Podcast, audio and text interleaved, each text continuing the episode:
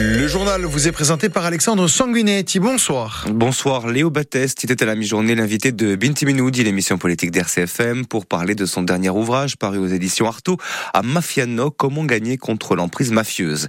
Ex-dirigeant du FLNC dans les années 80, nationaliste de la première heure, chef d'entreprise, passionné d'échecs et cofondateur du collectif Mafiano, Léo Batteste y a livré son diagnostic sur la présence d'un système mafieux dans l'île.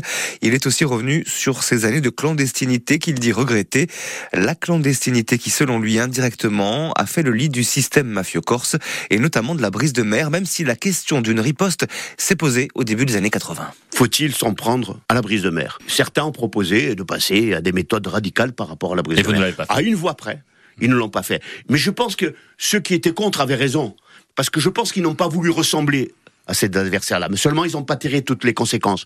Le fait de tuer a été l'erreur massive du FLNC à cette époque, on a accepté le fait de ne pas s'en prendre au système mafieux pendant des années. Parce que cette espèce de Yalta, même si c'était pas dit, que ce soit sur le Portorg, etc., où il fallait surtout pas créer des, trucs de fiction. Les, la brise des mers, qu'est-ce qu'elle faisait passer comme message?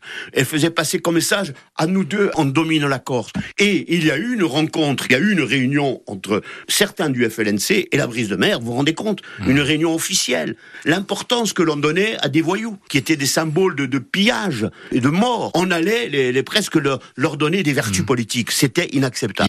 Binti Minoudi avec euh, Léo Battesti, émission à retrouver en intégralité dès 20h à la radio et puis quand vous voulez sur Bleu RCFM et sur nos réseaux sociaux. Le rapport de la Chambre régionale des comptes sur l'Office de l'environnement, une appréciation globalement positive.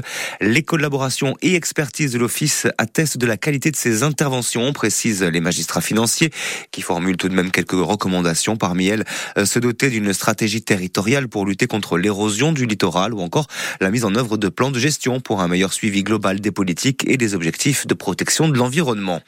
Dans son projet de rapport, le président de l'exécutif donne l'avantage à Air Corsica et Air France pour la desserte aérienne entre Lille et Paris 2024-2027. Un document de 45 pages que nous avons pu consulter et qui fait suite à l'avis favorable délivré le 31 janvier par la commission d'appel d'offres. Le rapport analyse notamment trois critères. Il estime que la compagnie régionale présente une robustesse financière très satisfaisante. Sa rivale Volotea est simplement correcte. Pourtant, la compagnie catalane est moins disante sur les quatre ans de la DSP. Gilles Simeone doit donc soumettre son rapport au vote de l'Assemblée à la fin du mois de février pour une attribution de cette DSP au courant du mois de mars. Un non-lieu en point final de l'affaire des paillotes. La justice a mis un terme au conflit lié aux indemnités qui opposent Bernard Bonnet et Yves Ferraud. L'ancien préfet de Corse estimait que le restaurateur tentait de l'escroquer. Une affaire assez complexe autour de quelques 10 000 euros de dommages et intérêts dus par Bernard Bonnet, l'ancien préfet. Une affaire qui finalement se conclut par un non-lieu 25 ans après l'incendie de la paillote chez Francis, propriété donc de chez Yves Ferraud, ordonné par Bernard Bonnet, ancien préfet de Corse. Quatre mois après le décès de René Exbraya, entraîneur emblématique du SCB, l'association Sporting Bastia 92 a décidé de lui rendre hommage. Ce sera le 25 février sur les installations du C5 à Fouriagne. Un hommage rythmé notamment par l'organisation d'un tournoi de foot en marchant, une discipline nouvelle en plein essor. Un tournoi du souvenir René Exbraya qui sera aussi l'occasion de récolter des fonds pour l'antenne locale de l'association Rêve de Gosse et de mettre en place un projet pédagogique dès la prochaine rentrée. Romain Garcia le responsable pour la Corse de l'association Rêve de Gosse. Il est au micro de Jean-Philippe Thibaudot. Rêve de Gosse, c'est une association qui a pour but l'inclusion, l'acceptation de la différence. Donc on met en relation des enfants euh, dits ordinaires et des enfants extraordinaires. Les enfants extraordinaires, c'est des enfants touchés par le handicap et la maladie.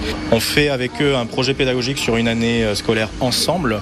On crée un lien, un lien de camaraderie, d'amitié très fort qui va rester. Et euh, pour ça, on prend une population d'enfants entre 6 et 12 ans, assez pourquoi? Parce qu'on aime dire que le disque dur est encore vierge.